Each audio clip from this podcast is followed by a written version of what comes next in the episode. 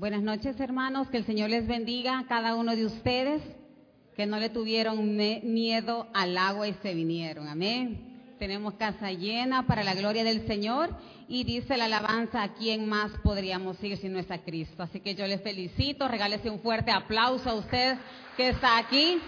Desde aquí, hermanos, se miran preciosos todos. Amén. Cuando ustedes vienen aquí, hermanos, traen una presencia que solo el Espíritu Santo lo puede dar. Amén. Así que en esta noche vamos a estar estudiando en el libro de Jeremías, así que ustedes busquen su Biblia como todo buen bautista, anda una Biblia impresa y no en el celular, ni en iPad, ni en nada de eso, porque usted sabe que no hay nada mejor que tener un ejemplar de la Biblia. Así que busque en el libro de Jeremías el capítulo 29 y el versículo 11. Y el que lo vaya teniendo se va poniendo sobre sus pies para una mejor reverencia a la palabra del Señor y para saber yo que ya ustedes ya encontraron la cita de Jeremías capítulo 29 y el versículo 11. Y usted, querido hermano, que nos mira a través de las redes sociales como es el Facebook Live y YouTube, también busque ahí la cita bíblica porque usted también tiene que saber lo que se le predica y usted puede atesorar, marque su Biblia para que usted diga, aquí me habló el Señor en tal y tal cosa y usted va a saber lo que el Señor quiere hablar a su vida. Así que bienvenidos los que están en las redes sociales. Aquí le esperamos cuando usted lo Así que no esté luchando ya más con ese sofá, con esa cama. Aquí hay espacios suficientes para usted. Respetamos los protocolos que son los necesarios. Así que le esperamos, véngase lo más pronto posible. Bien, hermanos, yo creo que la mayoría lo tiene y vamos a dar lectura a la palabra del Señor y lo vamos a leer en el nombre del Padre, del Hijo y del Espíritu Santo. Amén. Porque yo sé los pensamientos que tengo acerca de vosotros, dice Jehová, pensamientos de paz y no de mal para daros el fin que esperáis. Vamos a orar. Bendito Dios y Padre Celestial, gracias Señor por la oportunidad, el privilegio Señor que me das el poder compartir Señor un lunes más en familias en victoria Señor, un tema Señor que tú me lo has regalado. Ahora Señor yo quiero no quedarme Señor con ese tesoro que tú me has dado, sino Padre yo multiplicarlo Señor con mis hermanos. Yo te pido, Señor, que cada uno de los que esté escuchando, Señor, este mensaje y el que lo pueda compartir, Señor, tenga un corazón receptivo a tu palabra, Señor, para que pueda atesorar esta semilla, Señor, y pueda germinar y dar fruto, Señor, al ciento por uno. Padre, no, nos permita, Señor, solo poder ser hacedores de tu palabra, Señor, oidores y no también hacedores. Espíritu Santo, toma el control de mi ser, Señor, para que cada palabra pueda edificar vidas, pueda edificar matrimonios en esta noche. En el nombre de Jesús. Amén y amén. Puede tomar asiento, hermanos, y a mí siempre me gusta darle el tema hasta que usted se haya sentado, porque en ese subir y bajar se le va, se le va el tema, amén. Así que vamos a estar predicando en esta noche bajo el tema, somos lo que pensamos. ¿Cómo se llama, iglesia? Somos lo que pensamos, amén. Entonces, usted sabe que también anda por ahí un adagio, un dicho que dice que somos lo que comemos, ¿no es cierto? Entonces usted me podrá decir, hermana, mire, yo no sé, porque en esta pandemia yo tengo unas libritas de más somos lo que comemos. Usted no espere, hermana, tener una figura como la de la hermana Anita, amén, ¿verdad? Que los vegetales come y usted se come unos chorizos, hermana, unos, qué sé yo, unas 10 pupusas, 6 pupusas. Y usted dice, ay, mira, qué bonito le queda el uniforme a la fulana. Ay, mira qué bonita se mira la fulanita, porque son bien delgaditas. Hermana, pero dice que somos lo que comemos, amén, hermanas. Y a veces nosotros, a mí me pasa, hermanas, que a veces yo veo la comida y siento que ya estoy gorda. Amén. Engordamos con facilidad. Y muchas veces estamos atentando contra la vida de nosotros mismos. Pero sin embargo, comenzamos a siempre a tener esos malos hábitos. Entonces, si nosotros también decimos que el tema de esta noche se llama somos lo que pensamos. Nosotros también nos vemos reflejados como en nuestro caminar, en nuestro andar, lo que nosotros estamos pensando. Dice la palabra del Señor, por sus frutos los conoceréis. Entonces, hermanos, es que nos estamos mal alimentando espiritualmente Estamos viendo programas, estamos viendo cosas en el Internet que no abonan a nuestra vida como cristianos. Eh, llámese padre, llámese hijo, porque ahora todo mundo, hasta los abuelitos, están en las redes sociales. Ellos están viviendo vidas de otras personas y comienzan a alimentarse y alimentarse y ya no le queda ni tiempo de leer la Biblia. Entonces nosotros decimos que nos va mal y no tenemos paz en nuestras vidas y siendo cristianos. Entonces, ¿qué lo que sucede? Es que nosotros nos estamos alimentando mal. Hemos dejado a un lado nuestra palabra, que es la que nos llena de esperanza, de paz y fortaleza, y comenzamos nosotros vivir vidas de depresión. En estos tiempos de pandemia se ha aumentado el estrés, la ansiedad, la depresión, el desánimo y tantas cosas que han llevado a la gente hasta quitarse la vida. El subsidio, ¿por qué? Porque comenzaron a alimentarse mal y entonces ahora llega un problema a sus vidas y como no está alimentado espiritualmente, entonces toman la peor decisión en sus vidas que quitarse la vida.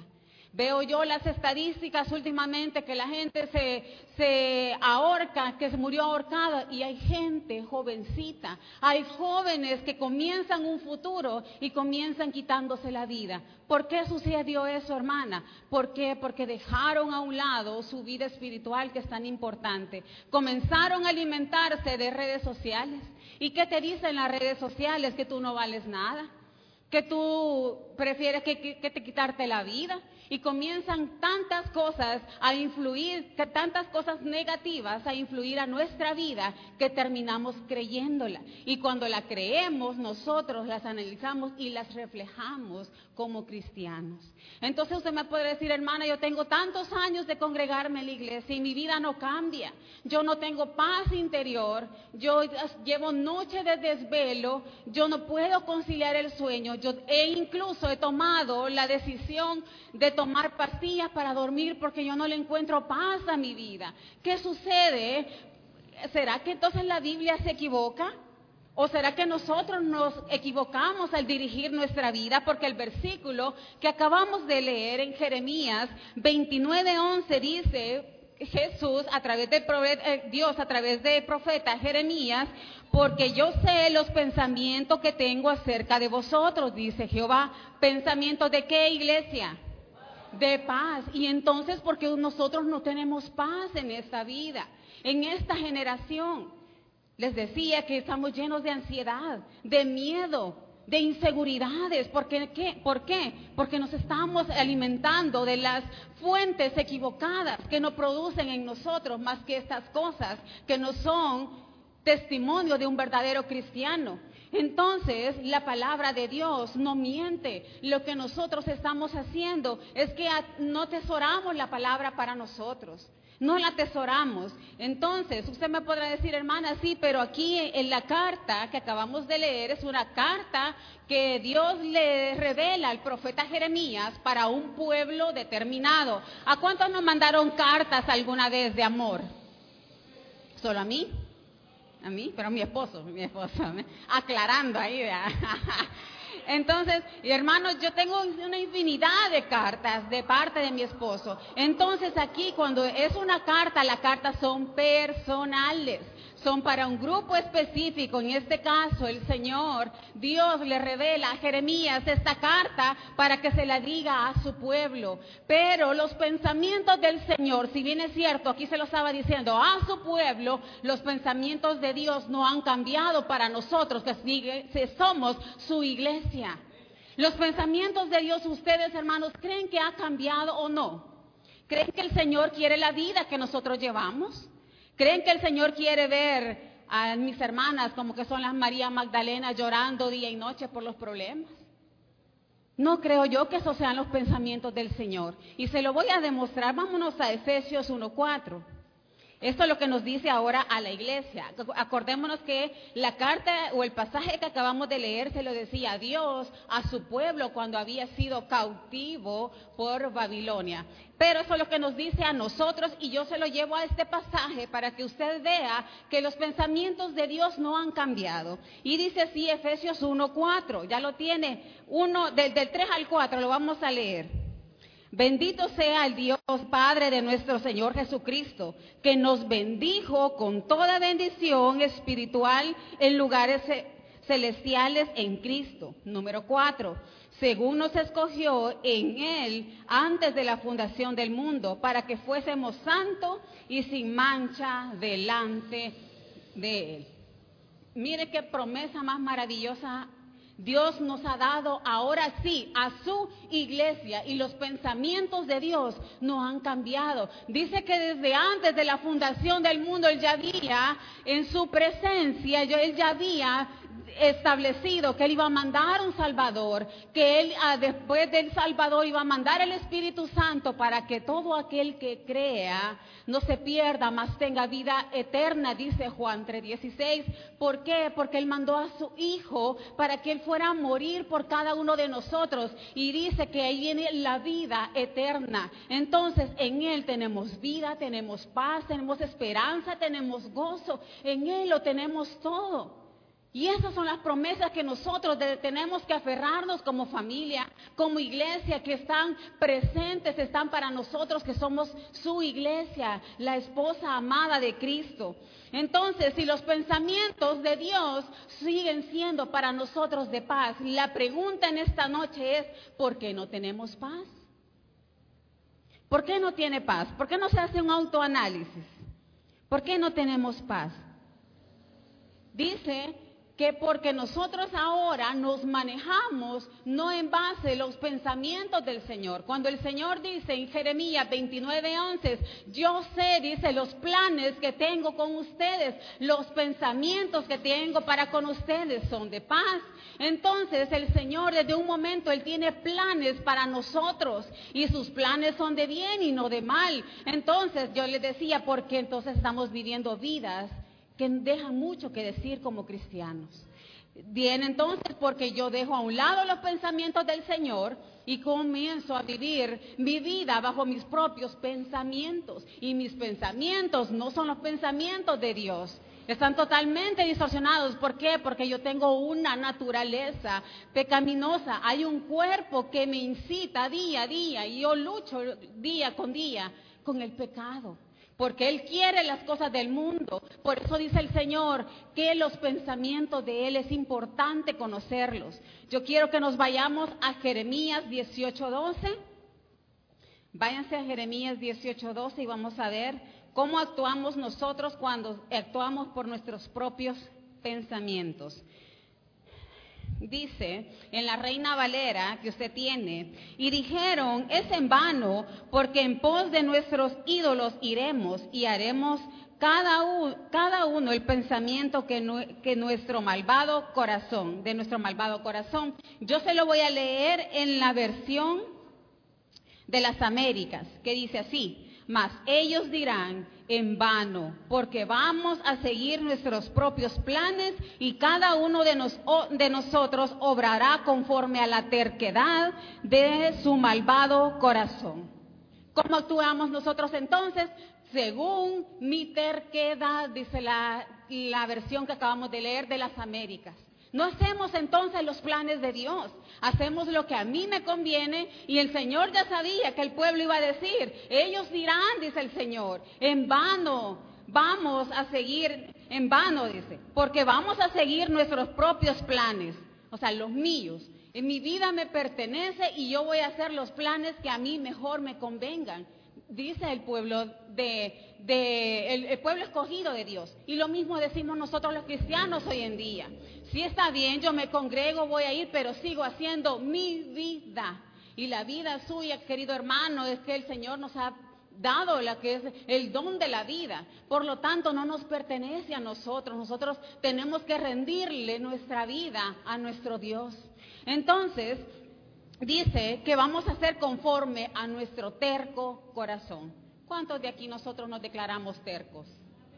¿Verdad que sí, hermano? Yo pensé que solo yo. Mi esposo en la mañana me dice, mira, hace esto. No, le decía yo, es que esto se hace así. Es que sos terca, me dice. Señor, yo pensé que solo yo. Entonces, así actuamos tercamente. El Señor en cada mensaje nos habla. Tal vez no todito el mensaje va a ser para usted, pero hay una palabra clave o varias palabras claves que el Señor habla en nuestra vida. Y nosotros que decimos, no, no era conmigo, terco corazón. No era para la hermana, no era para mí. ¿Qué estamos haciendo? Estamos actuando tercamente como lo hizo el pueblo de Israel. Y usted sabe cómo terminó ese pueblo. Entonces, venimos nosotros, pero ¿qué pasa entonces en nosotros? Lo que sucede es que nosotros desde que venimos, venimos con un prejuicio. ¿Saben qué es prejuicio, hermanos? Amén. El prejuicio es un pensamiento preconcebido de lo que va a pasar. Y entonces nosotros bajo ese pensamiento que nosotros nos hemos preconcebido antes de enfrentar la situación, es que ahí nosotros ahí es que caminamos. Por eso el mensaje dice, somos lo que pensamos, porque estamos llenos de tanto prejuicio. Les voy a poner un ejemplo para que usted sepa mejor la palabra prejuicio, porque a veces como que es muy enredada. Los hermanos que nos están viendo desde el Facebook, digamos, ellos dicen, no, yo no voy a ir a la iglesia porque me voy a contagiar de COVID. Se pre una idea preconcebida de algo que ni siquiera ha pasado. Pero bien va al súper, bien va al parque, bien se fue a la playa, pero entonces ahí no le hubo prejuicio. Pero venir a la iglesia, usted dice, no, allá me voy a contagiar porque los hermanos, quizás ni protocolo, quizá ese es un prejuicio, una idea preconcebida de algo que ni siquiera ha hecho. Amén. ¿Estamos claros? ¿Les puedo pasar un examen? Entonces venimos y de que venimos entrando a la iglesia, nosotros tenemos un prejuicio acerca del mensaje. No, es que yo voy a ir al mensaje, voy a escuchar la prédica, pero yo voy a seguir mi propia vida. Ese es un prejuicio. Porque usted, por más que se le predica, usted es como que se pusiera tapones en los oídos espirituales que el Señor le ha dado. Porque ya se prejuició. Usted por más que le digamos, hermanito, cambia, hermanito, usted aquí, hermano, allá, que el Señor dice, usted ya está prejuiciado. Y usted va a ser conforme a sus pensamientos y no conforme al Señor. Por eso es que no tenemos paz, porque comenzamos nosotros a hacer lo que nosotros queremos, no lo que la palabra del Señor nos dice.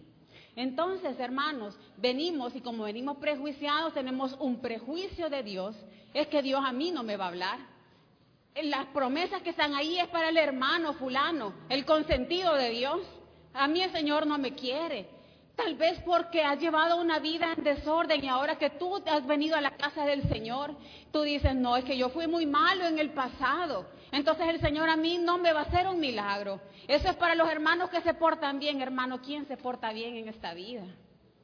Nadie se porta bien. Entonces, hermanos, quitémonos todo prejuicio, dice su palabra.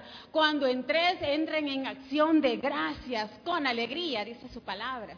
No venga usted con un corazón o con una mente con prejuicios, porque desde que usted ya viene así, no va a recibir. Porque dice también su palabra que sin fe es imposible agradar a Dios. Porque usted viene con un corazón, el Señor me va a hablar. Es un deleite, hermano. Yo no sé si usted lo siente. Aunque sean las pedradas que han estado tirando, dice el pastor últimamente, nosotros que nos sentamos aquí el viernes, hermanos, y vamos, pero, purificados, pero yo me alegro, porque si no es Dios quien me va a hablar, hermanos, que nosotros a veces somos como muy, muy espiritufláuticos, que queremos escuchar la voz del Señor, y que viene entre las nubes y te dice, hijito lindo, no, hermanos, el Señor nos está hablando a través de los siervos o de las personas que están aquí predicando la palabra. Y usted ahí se está prejuiciando. No, es que yo quiero escuchar la voz del Señor audible, que me diga, mira, esto, esto y esto. Prejuicios, prejuicios. Entonces viene usted y no recibe. Ah, no, el pastor conmigo fue que me estaba tirando, entonces yo no recibo y yo sigo viviendo mi vida y qué. ¿A quién estamos haciendo daño? Al pastor, no creo. A la hermana, no creo. Es nosotros mismos que ya llevamos una vida miserable. Porque estoy viviendo mi vida conforme a mis pensamientos, porque soy prejuiciado y no me entra la palabra del Señor. Llevo años en la iglesia, pero no hay un cambio genuino en mi vida. ¿Por qué? Porque cuando están hablando y te estás identificando con el mensaje, te enconchas como que fuera una conchita. No, no, no, no, no, no me digan, porque yo así me gusta vivir mi vida. Así me siento feliz. Entonces, ¿cuándo vamos a tener un verdadero cambio? ¿Cuándo? Entonces, cuando usted entre y usted ya conoce de este tema que tenemos prejuicios, entonces usted diga, no, Señor, yo voy a escuchar tu mensaje y háblame, papá. Yo siempre esa es mi oración. Antes que venga la prédica y que estamos orando, después que se ha leído el texto, Señor, habla mi vida. Habla mi vida porque yo así voy a crecer, escuchando tus palabras, tus correcciones. Y si no, usted cómo corrige a su hijo, hermanos. ¿Cómo los corrige? ¿Verdad que los castigamos? Dice que hay que instruir al niño en disciplina y en amor. Entonces nosotros cuando nuestros hijos se están desviando por del mal camino, nosotros qué hacemos? Los encarrilamos y muchas veces con vara, porque es mejor la vara y que no vayamos a llorar a las cárceles después de andar viendo a nuestros hijos. Amén. Entonces, ya usted sabe que entonces si no tenemos paz en nuestra vida personal es porque nosotros estamos viviendo nuestros propios pensamientos, porque los pensamientos de Dios los acabamos de leer, que son ah, pensamientos de paz y no de mal, dice. Pero ¿y por qué nos va mal? ¿Por qué? Porque estoy siguiendo mis propios pensamientos y mis pensamientos están totalmente enterquecidos. Entonces no vamos a pensar bien. No tenemos una mente de Cristo. Si bien es cierto, el Espíritu Santo está en nosotros y es el que nos guía a tomar buenas decisiones en todas nuestras áreas, pero si no la estamos tomando es porque hemos dejado a un lado la palabra del Señor. Entonces, ya vimos qué son los prejuicios. Vamos a ver, ¿cuántos están aprendiendo en esta noche? Amén, ¿verdad? Entonces, dice que el Señor siempre ha tenido planes por, con cada uno de nosotros. Si ustedes se recuerda, el Señor siempre va a utilizar a un ser humano para hacer establecer su ministerio aquí en la tierra. Si usted se recuerda, en el Antiguo Testamento vemos cuando el Señor tiene planes y propósitos con las personas, porque así era la forma que el Señor agarraba a una persona, ya sea un profeta, ya sea un juez, y hablaba a toda su nación. Tenemos el caso de aquí, que, los jóvenes me podrán decir, hermana, ¿y que usted cree que el Señor tiene planes conmigo? cree, hermana, que sus pensamientos soy yo. Porque a veces decimos, es que estoy muy joven. Eso quizás es para los ancianos. Eso quizás es para los hermanos que no tienen nada que hacer. Y entonces los jóvenes también se ponen en sus mentes ese tipo de prejuicios. Que piensan que el Evangelio, servirle de Dios, son para los hermanos ya mayores como nosotros. No, hermanos. Desde el principio el Señor ha tenido planes con los jóvenes también. Tenemos el caso del rey Saúl. Acuérdese que él era el más joven y el, y el más pequeño de la tribu de ellos, de Benjamín. Y el Señor tenía en sus planes que él iba a ser elegido como rey, el primer rey que hubo en Israel. Pero me, este, lo traigo a colación, este ejemplo, ¿por qué hermanos? Porque vemos que este, este, este hombre, el rey Saúl, cuando es ungido por el profeta Samuel, él ya es ungido y le dice que en tal día lo van a hacer se lo van a presentar a toda la nación de Israel. Vemos que viene el rey Saúl, pero en ese momento ya no era rey porque todavía no lo habían presentado. Entonces viene y llega este jovencito y cuando dice Samuel, reúne toda la gente como que subiera aquí el pueblo de Israel, así como que se estén aquí, y lo sube. Entonces, ustedes han pedido rey, dice, se lo estoy parafraseando. Entonces, ustedes han pedido rey, entonces aquí tenemos a Saúl. ¿Qué pase? No encontraron a Saúl. ¿Qué dice la Biblia? Que Saúl estaba escondido.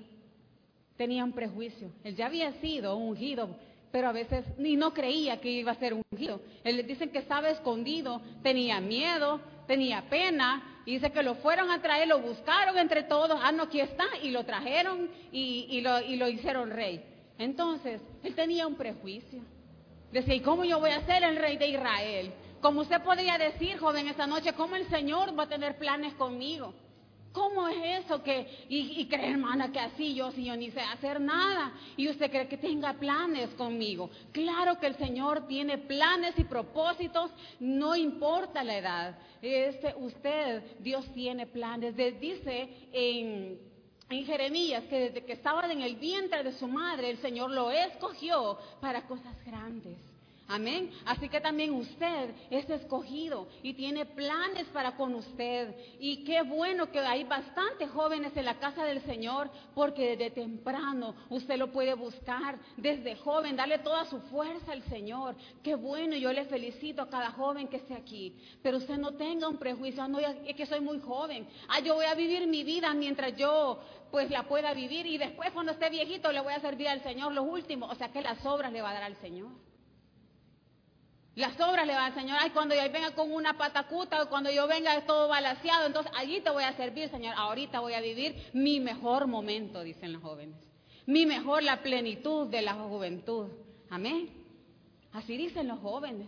Pero no se equivoquen, el Señor tiene planes maravillosos con cada uno de ustedes. Usted dice yo sin que él iba a ser que está para, para pastor y yo lo declaro porque Dios llama a, sus hijos. Y de aquí, de esta iglesia, de esta congregación, se van a levantar nuevos líderes, se van a levantar nuevos servidores, nuevos pastores, ministros de alabanza y van a ser de nuestros hijos. ¿O usted cree que el Señor nos va a traer del, exterior? Ah, sí, miren, no, de aquí se van a levantar. Por eso yo le digo que el Señor tiene los planes con cada uno de nosotros. Usted tiene que creerlo. Quítese toda barrera que hay en usted y usted diga, sí, es cierto. Yo aquí y, yo, y lo que usted siente, hermano, lo que usted siente, ese es su llamado. Y cuando el Señor tiene planes con cada uno de nosotros, hermano, el Señor no le va a regalar paz. No le va a regalar paz antes que yo comenzara a estudiar, tenemos, vamos para cinco años de mujeres de fe.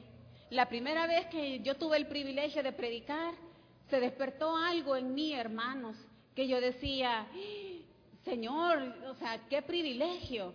Entonces mi esposo estaba estudiando y me decía, es que vos deberías de estudiar, deberías de prepararte. Pero yo le decía, pero es que termina vos y después voy yo. Y también nuestro pastor me decía, hermana, ¿usted por qué no estudia? Mi hermana Anita que estaba estudiando, hermana, inscríbase en el seminario. Entonces, yo no, hermano, yo no, todavía no, todavía no, le decía yo, espéreme, espéreme. Cuatro años que no he podido conciliar el sueño. No, hermano, cuando el Señor tiene planes específicos con cada uno de nosotros, no te va a dar paz porque tú tienes un llamado. Nosotros que dice la Biblia que actuamos con terco corazón, estaba yo luchando, hermanas, en mi cama, oh, lleno de ojeras, y yo considero, hermanas, que mi cama es un lugar sagrado de descansar y no podía conciliar el sueño grandes ojeras y yo vuelta tras vuelta, Señor, ¿por qué no me dejas dormir? Señor, déjame dormir, dame paz. Y no, hermano, hasta que gracias al Señor me metí a estudiar eh, teología se, acabó esa angustia que yo tenía, esa intranquilidad. Y ahora, Señor, ¿por qué esperé tanto, Señor? ¿Por qué me rehusaba tanto al, al llamado que tú me has preparado? Y así es con cada uno de nosotros. Cuando el Señor tiene un llamado específico para contigo, no te va a dar paz. Usted me podría decir, hermana, pero ahorita yo estoy viviendo súper bien mi vida. No nos confundamos el vivir bien y estando mal. Porque a veces nosotros decimos, ay, yo así estoy bien. ¿Estás seguro que estás bien? ¿O conocemos el concepto de estar bien? Porque a veces confundimos, ay, yo aquí, esta es mi vida y me gusta como yo la llevo. Pero usted sabe que hay un momento que usted tiene su familia, tiene alimento en su casa, eh, pero usted siente un vacío. Un vacío que, hermano, yo lo he sentido. No lo puede llenar ni un carro, ni una casa, ni tu comunidad, ni viajes no lo puede llenar nada, sino que solo es el Espíritu Santo en tu vida. Amén. Gloria al Señor, déselo al Señor. Entonces tú vienes y comienzas a luchar con el Señor. No es con el hermano que te sigue insistiendo, sirva, sirva hermano, ha dejado de servir, ya se está echando a perder y usted no quiere servir. No, yo yo así me quiero, así me siento bien. No nos confundamos, le decía, el sentirse bien y está mal, solo por puro orgullo por puro orgullo, hermanos. No luchemos más. Y comenzamos nosotros porque el Señor sigue teniendo planes con nosotros. Así como también tiene planes en el matrimonio. Usted puede decir, hermana, pero es que mire, es que en, mi matrimonio no hay paz tampoco. No hay, no hay paz con mis hijos. Mi casa está hecha a pedazos, hermanos. Pero acuérdese que el Señor es un Dios de orden. Entonces, pero cuando Él nos da la promesa allá en Génesis donde dice que se va a unir su esposo y su esposa y serán una sola carne, el Señor nos está uniendo para toda la vida. Nosotros establecemos un plan y caminamos bajo el plan del Señor, un plan divino en la familia. Pero entonces a veces en las familias o en los matrimonios no estamos viviendo paz, pues solo estamos arrejuntados. Estamos en comunión libre, o en unión libre es la cosa, ¿verdad? En unión libre. Entonces usted dice, no es que yo así estoy bien, por eso le digo, no confunda estar bien, porque estar en pecado es sabroso. Pero su fin es amargo como el ajenjo. Es que el enemigo ahí te va a tener tranquilo. Es que no te va a molestar, es más, te va a dar muchas cosas. Y, no estás con tu pareja, no tienes un matrimonio que, esté, que estés casado y que, y que Dios more en él. Pero es que el enemigo muchas veces ahí no va a dejar. Es que así estoy bien, entonces esto así que termine. Pero ¿qué hay de las consecuencias del pecado? Porque Dios no habita donde hay pecado. ¿O sí, hermanos? No habita. Entonces no nos confundamos el estar bien y estar en pecado y le llamamos estar bien. Y no es así. Nosotros tenemos que arreglar nuestra vida matrimonial para que en el matrimonio también exista la paz. Porque el Señor estableció un matrimonio, no un arrejuntamiento. ¿Se entiende arrejuntamiento? Amén, ¿verdad? Entonces Él no ha permitido eso. Por lo tanto, no va a haber paz en ese matrimonio. Entonces, si nosotros queremos vivir una vida plena también en el matrimonio, tenemos que hacer las cosas según los planes de Dios, porque sabemos que dice los planes de Dios son de paz y no de mal. Pero pasamos en el matrimonio como que fuéramos perros y gatos arañándonos unos por allá, otros por acá, diciendo malas palabras. ¿Pero por qué? Porque no estamos siguiendo un plan, no estamos siguiendo el plan de Dios. ¿Por qué? Porque también vienen prejuicios en el matrimonio. ¿Por qué dicen, ay, que el matrimonio, ay, como que es el infierno, siento yo? Así muchos, muchos tenemos ese, ese, ese prejuicio acerca del matrimonio, que el matrimonio es aburrido, que el matrimonio, ay no, qué aburrido y solo una mujer me toca, hermana. Amén. Los jóvenes, pues eso no se quieren casar, o sí se quieren casar. No quieren casar, ya qué barbaridad. ¿Por qué? Porque ustedes tienen el prejuicio, o han visto hogares, o vienen de hogares que se han destruido han visto pleitos entre mamá y papá y han visto que, se van a los, al, ring, ¿verdad? A, los karate y de todas las cosas. Entonces usted dice, para tener un matrimonio así, yo mejor no quiero nada. Entonces yo mejor quiero agarrarme las hipotas aquí y así, hermana, así. ¿Para qué darle tanta vuelta a la cosa? Y me la llevo para la casa. Así es, es, el, es el pensamiento de la juventud milenial. Ese es el pensamiento. Ay, ¿para qué tanta cosa? Venite o con vos, vos me gustás y se la lleva. Como que eran los cavernícolas, ¿verdad? Que la agarraban del pelo, vos sos y se la llevaban.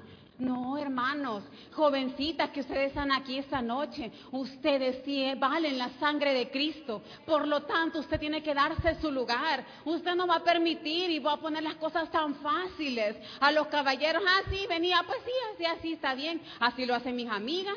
Ahora, ¿qué dicen las canciones que escuchamos? Que se protejan y que vivan la vida loca. ¿O no? Y eso, eso nosotros entonces venimos agarramos esa fuente de mala información y comenzamos a vivir esas vidas desordenadas. Y después la cipota viene con un regalo de nueve meses, llega a la casa de sus padres y comienza una vida de sufrimiento. Y los planes de Dios eran planes, de, plan de paz.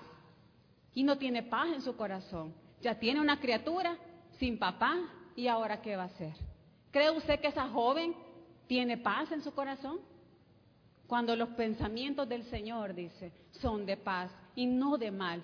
Pero que yo actúe bajo los pensamientos que yo me, formulo, con lo que yo me alimento de las redes sociales, que yo me doy, eh, me, soy, me siento orgullosa por andar con el, con el más guapo de la iglesia.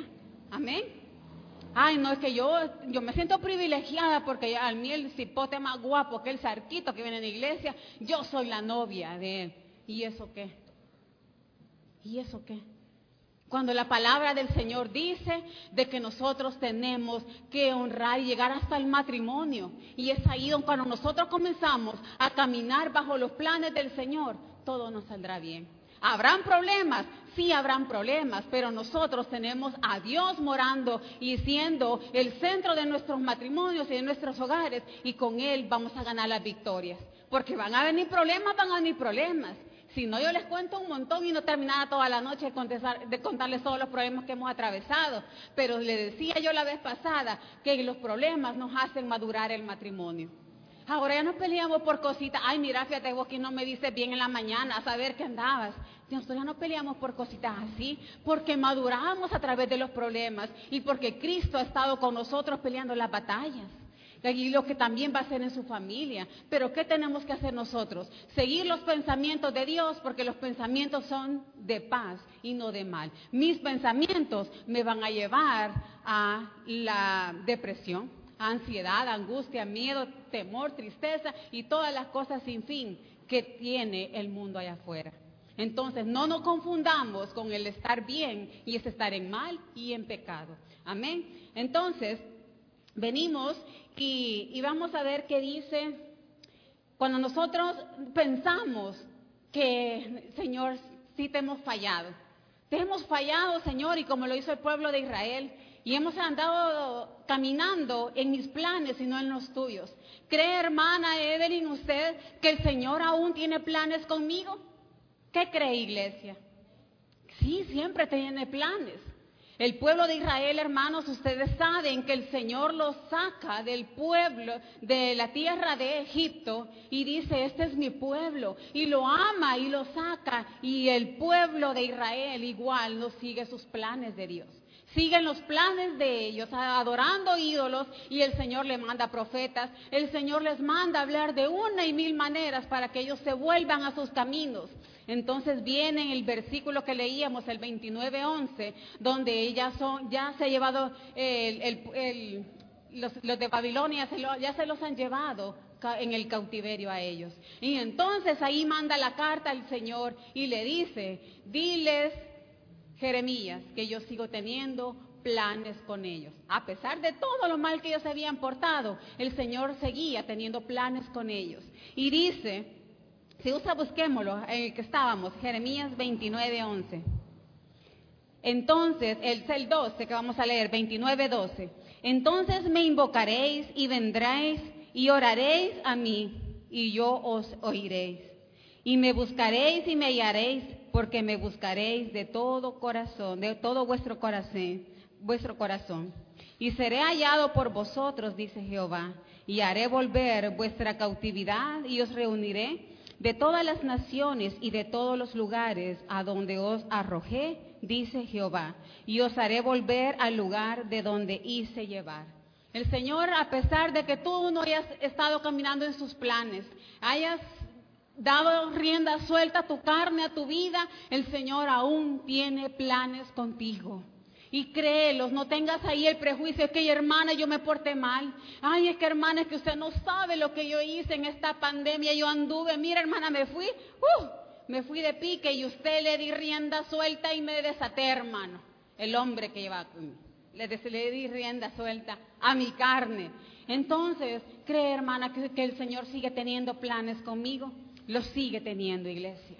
Y por eso es que el Señor, Él manda su palabra a tiempo para que usted y yo podamos recapacitar y que sepamos que en el Señor sus misericordias son nuevas cada mañana. Y que nosotros lo que tenemos que, hacer es quitarnos toda barrera mental que podemos estar pasando. Y que nosotros vengamos y nos agarremos nuevamente. Que volvamos al inicio. Es como que nos reiniciemos nuevamente. ¿Para qué? Para seguir caminando como el Señor dice. ¿Para qué? Para que los planes del Señor se puedan cumplir en mi vida y en la suya también. Y que podamos tener paz. Tal vez no lo podamos tener todo en este mundo, pero la paz que da el Señor, que sobrepasa todo entendimiento, ese solo Cristo la da. Solo Cristo, hermano, le da. Pues que usted va a tener problemas, hermano. Quiero ver si son 10, todavía faltan 10.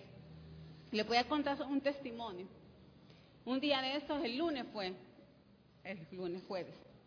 me acuerdo, pero un día de la semana pasada, creo que fue jueves, reuníamos a nosotros, nuestros colaboradores de la empresa, y había uno que yo lo vi que solo estaba en las cámaras, eh, yo eh, estaba en el teléfono, yo por las cámaras los estoy monitoreando a ellos que estén trabajando, como que fuera el faraón, ah, trabajando, mentira. Entonces yo lo estaba monitoreando. Y entonces yo lo vi que él, él no sabe usar mucho el teléfono y lo vi demasiado en el teléfono y con la sierra y con el otro, eh, con el teléfono celular en su mano y yo lo veía limpiando y con el teléfono. Me llamó la atención no lo regañé, pero ese día que lo reuní, al final me quedé con él y yo le dije, yo le noto algo diferente, yo le he notado.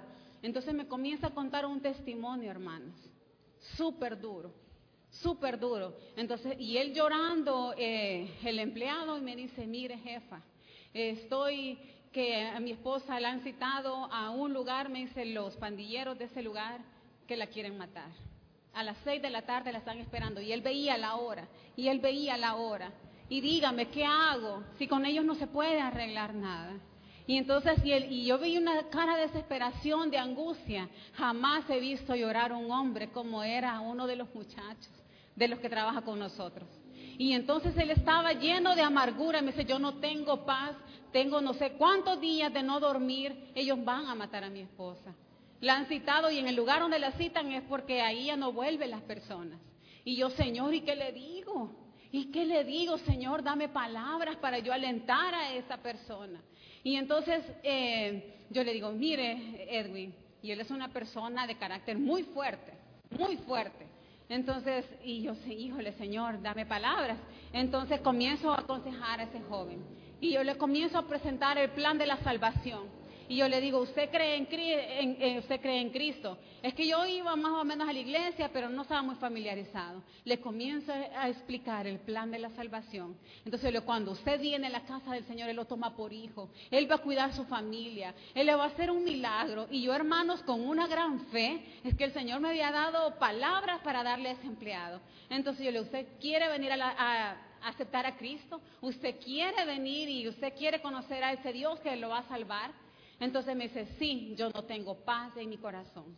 Tengo una bonita casa, tengo una moto recién de agencia que la acaba de sacar, tengo pues un salario bastante bonito, tengo dos hijas, vivo bastante bien, pero nada de eso le daba paz en su corazón.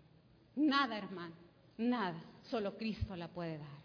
Entonces hizo la, oración de fe, aceptó a Cristo, se arrodilló, se humilló delante de la presencia de Él y me dice, el Señor algo quiere con nosotros. Entonces me dice, si Dios me hace el milagro, yo lo voy a servir en agradecimiento. Y vamos a dar testimonio que Dios nos ha sacado de eso. Ese joven, después de que hizo la oración, creyéndole que Jesús podía hacer lo imposible para el hombre, para Dios es posible. Entonces él creyó y se fue. El siguiente día, bueno, nosotros nos lo pusimos en oración con mi esposo toda la noche. Al siguiente día, nosotros, ¿qué pasó? No llamaron. No llamaron, pero él se le rodaban unas lágrimas de felicidad. No llamaron, jefa.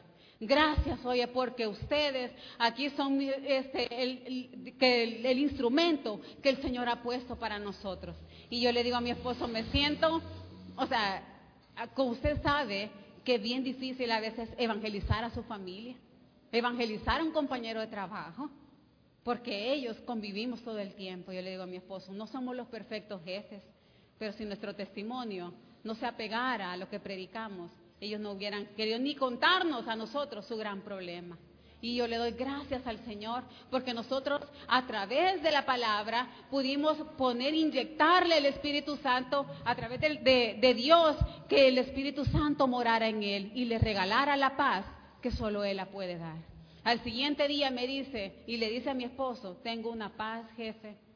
Tengo una paz que no la tenía. Teníamos no sé cuántas noches de dormir y el muchacho con grandes ojeras y no han llamado. Ahora otra vez le pregunté qué pasó, no han llamado. Y no van a llamar, le dije yo. Y no van a llamar.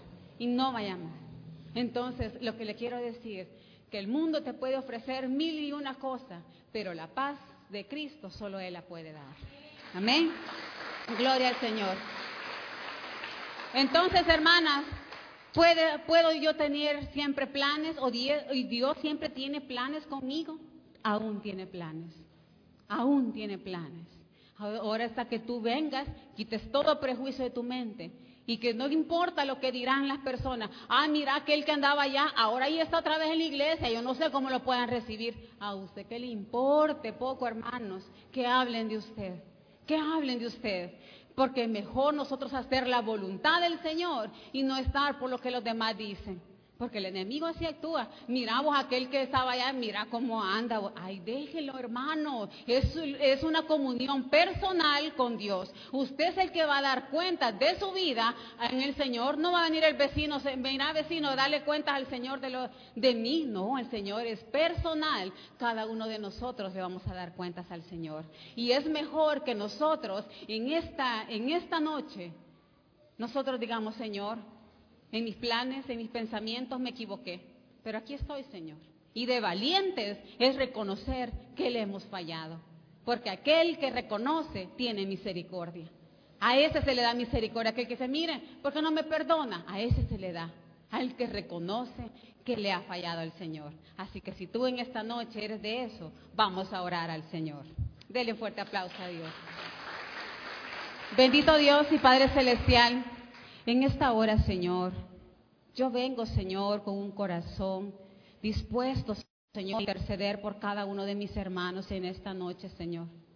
Que han estado, Señor, creyendo a esos pensamientos, Señor, que vienen a su, a su mente, Señor, que son pensamientos contrarios a tu palabra, Señor. Yo te los pongo en tus manos, Señor, para que sea usted mi Dios, como dice en 2 de Corintios 10:5, derribando todo pensamiento, Señor, que se levante en contra tuya, Padre. Yo te pongo en tus manos, Señor, la vida de cada uno de ellos y que tú eres el que escudriña los mentes, tú eres el, el que escudriña el corazón y que tú conoces sus pensamientos, Señor. Si esos pensamientos, Señor, que tú sabes que hay en esa mente, yo te los pongo en tus manos para que sea usted, mi Dios, dando un pensamiento renovado. Un pensamiento, Señor, que venga de parte tuya. Que voltemos, Señor, todo prejuicio. Toda, toda sugestión que podamos tener, Señor, hacia tu palabra. Porque eso, Señor, no nos deja tener una libertad plena en ti, Señor venir a un culto, Señor, y salir tal cual, porque nosotros decidimos, Señor, que vivimos vidas supuestamente bien, Señor, cuando tú sabes que son vidas que necesitan de un pronto rescate, Señor. Yo te doy gracias por las familias, Señor, que se reunieron en esta noche. Yo te doy gracias, Señor, por los jóvenes que vienen, Señor, a tu iglesia, a tu casa, a buscarte, Señor, con una sed cada día más, Señor, de ti. Padre, restaura familias en esta noche, Señor. Porque habían, Señor, muchos pensamientos contrarios, Señor, conforme a lo que es el matrimonio. Yo te pido, Padre, que sean nuestras mentes renovadas esta noche por el poder de tu Espíritu Santo, Señor. Te los pongo, Señor, para que en esta noche sea usted, mi Dios, transformando vidas transformando,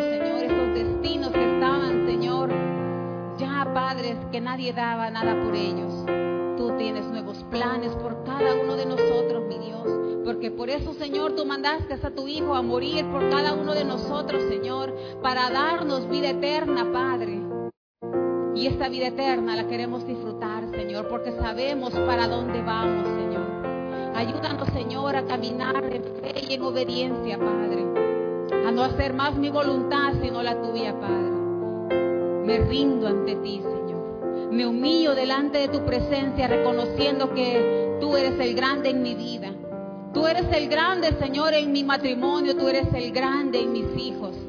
Tú eres el que cuida mis pasos, Señor. Sin ti no somos nada, Padre. Somos tan vulnerables, Señor, en este mundo lleno de maldad. Mas ahora yo te pongo en tus manos, Señor cada una de las familias para que sea usted, mi Dios, dándoles un nuevo, renovando sus pensamientos, para que puedan caminarse, dirigir sus vidas, dirigir sus familias, dirigir sus hijos bajo su voluntad. Padre, muchas gracias, Padre.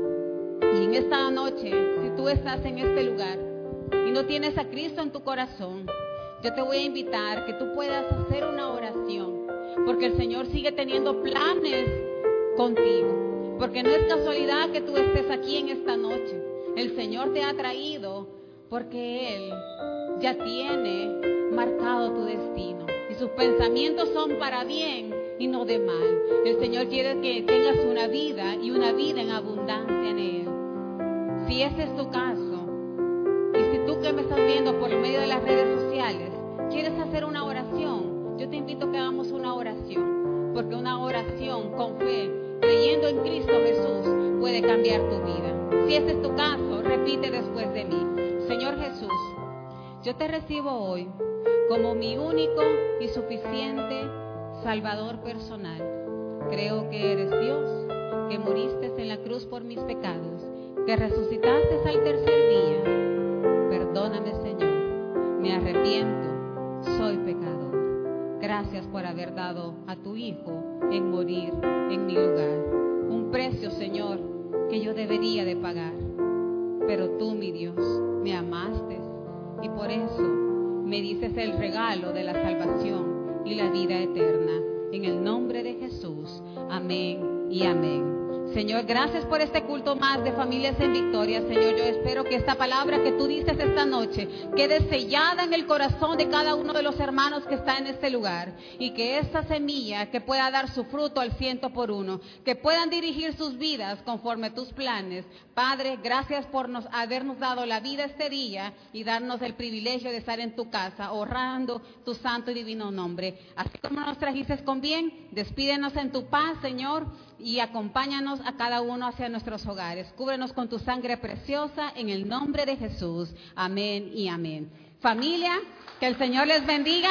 Les esperamos mañana en Torre de Oración. El día miércoles estudio bíblico, el día viernes oración, el viernes de milagro, el domingo bautismos. Véngase filmemos ese gran evento, que quede marcado en nuestros corazones. Y el domingo a las 5 de la tarde. Que el Señor les bendiga a todos.